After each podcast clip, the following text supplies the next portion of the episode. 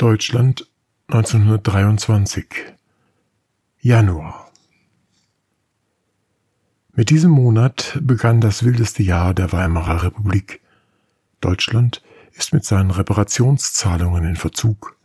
Frankreich und Belgien revanchieren sich mit der Besetzung des Ruhrgebiets. Dafür wiederum revanchiert sich die Reichsregierung mit dem Aufruf zum passiven Widerstand. Den Zechenbesitzern wird die Lieferung von Kohlen und Koks an Frankreich und Belgien verboten.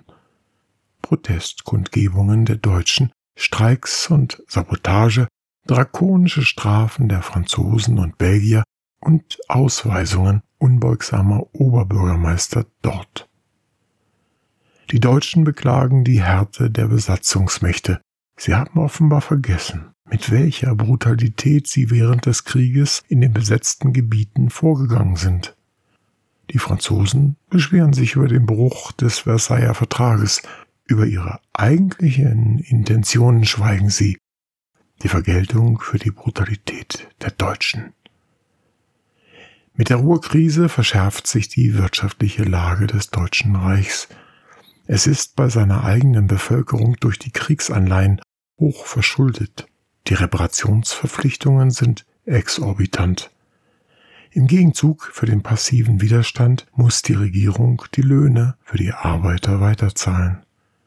Sie bringt immer mehr Geld in Umlauf. Die Preise explodieren. Schon mit Beginn des Krieges hatte die Inflation eingesetzt. Nach Kriegsende hatte sich der Wertverfall der Reichsmark beschleunigt. Jetzt ist sie im freien Fall. Im Januar 1917 hatte ein Kilo Roggenbrot 34 Pfennig gekostet. Im Dezember 1920 stieg der Preis auf 2 Mark. Im Dezember 1922 auf 163 Mark 15. Zum Beginn dieses Jahres springt der Brotpreis auf 250 Mark. Am 2. Januar nimmt der 25 Jahre alte Dr. Josef Goebbels in einer Filiale der Dresdner Bank in Köln seine Arbeit auf. Allerdings unter Protest. Der promovierte Philologe sieht seine Zukunft nicht hinter einem Bankschalter, umgeben von verzweifelten Kleinsparern, die in der Inflation ihre Ersparnisse verloren haben, und von skrupellosen, durch Devisengeschäfte reich gewordenen Spekulanten. Der junge Mann aus Reit, der noch immer bei seinen Eltern lebt, fordert vom Schicksal eine Karriere als Schriftsteller oder Journalist. Seit Jahren ohne Erfolg. Weil er ein Krüppel ist und hinkt, hatte schon die Armee im Weltkrieg für ihn keine Verwendung. Weil es begabtere Schriftsteller und Journalisten gibt als den dritten Sohn des Prokuristen der Vereinigten Dochtfabriken GmbH, muss er seinen Lebensunterhalt anders verdienen. Morgens fährt er jetzt also mit dem Zug um halb sechs von Reit nach Köln, abends gegen acht Uhr zurück. Zwar findet er nach kurzer Zeit ein Zimmer, aber sein klägliches Gehalt reicht kaum für die Miete. Ohne die Lebensmittelpakete und Geldanweisungen aus Reit käme Dr. Goebbels nicht über die Runden. Er hat studiert und den Doktor gemacht. Das soll keiner vergessen, weshalb er seinen Namen nie ohne Titel schreibt. Aber ein armer Teufel ist er geblieben. Da soll einer nicht depressiv werden. Dr. Goebbels ist depressiv. Jetzt wird er auch noch zum Verräter seiner Ideale denn Dr. Goebbels tritt in seinem Reiter-Bekanntenkreis vehement für die Rückbesinnung auf die deutsche Seele ein und für die Abkehr vom Wüstentanz um das goldene Kalb. Aber wo ist Dr. Goebbels gelandet? Mitten im Tempel des Materialismus, in der Dresdner Bank, auf der Tanzfläche vor dem goldenen Kalb.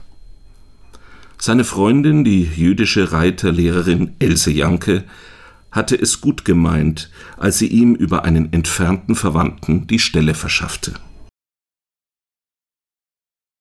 Wankt jetzt auch Gorki? In einer Zeit, in der alles Reaktionäre auf den Zusammenbruch der Sowjets hofft, sollte tatsächlich auch Maxim Gorki, das Jugenderlebnis einer ganzen Generation, der große Augenöffner, der den Blick lenkte in Kellerwerkstätten, Nachtasyle, nächtliche Häfen und über Steppen von unendlicher Weite zum Gegner der Diktatur des Proletariats geworden sein? Sollte ausgerechnet er, wie die kapitalistische Presse berichtet, mit dem Geschmeiß der Hunderttausende Emigranten verkehren, das sich unter dem Vorwand, das Leben vor dem sowjetischen Terror zu retten, seit einiger Zeit mit dem Verkauf von Brillanten und gestohlenen Gemälden und mit Valutaschiebungen in Berlin breit macht. Der Kommunist Egon Erwin Kisch kann es nicht glauben.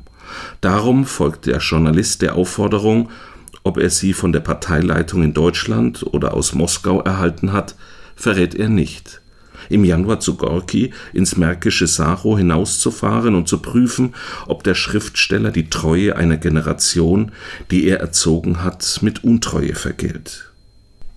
Kisch begegnet einem schmalen, langen Mann mit grauem Haar und grauem Schnurrbart, und er sieht in große, müde Augen in einem mageren Gesicht. Ich bin krank, sagt Gorki gleich zu Beginn des Gesprächs, schreibt Kisch, und deshalb musste ich aus Russland weg. Sie wollen nach Russland zurück, Alexei Maximowitsch? fragt Kisch. Selbstverständlich, ich gehöre nach Russland.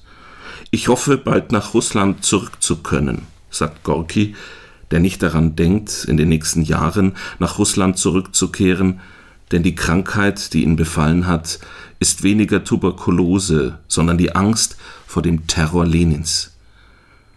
Also ist nicht wahr, was man in den Zeitungen schreibt, fasst der junge Journalist hoffnungsfroh nach, dass sie ausgewiesen oder geflüchtet sind? Nichts davon ist wahr. Die Sowjetleute sind meine Freunde. Allerdings hat Lenin seit einiger Zeit Zweifel an der Freundschaft Gorkis mit den Sowjetleuten, nachdem der berühmte Autor über einen Prozess in Moskau gegen verruchte Sozialrevolutionäre geschrieben hat, Falls der Prozess gegen die Sozialrevolutionäre mit Hinrichtungen endet, so ist das der Beweis dafür, dass das Ganze ein schändlicher Mord war. Lenin hatte ihm empfohlen, aus gesundheitlichen Gründen über seine Freundschaft zu den Sowjetleuten im Ausland nachzudenken. Entweder sagt also Gorki dem deutschen Journalisten nicht die Wahrheit, oder Kisch nicht den Lesern, denen er die Gorki-Geschichte erst Jahre später in der roten Fahne präsentiert. Der Reporter schreibt immer mal wieder, nichts sei erregender als die Wahrheit, aber im Grunde hält er sie für ein bürgerliches Vorurteil. Lenin Dixit.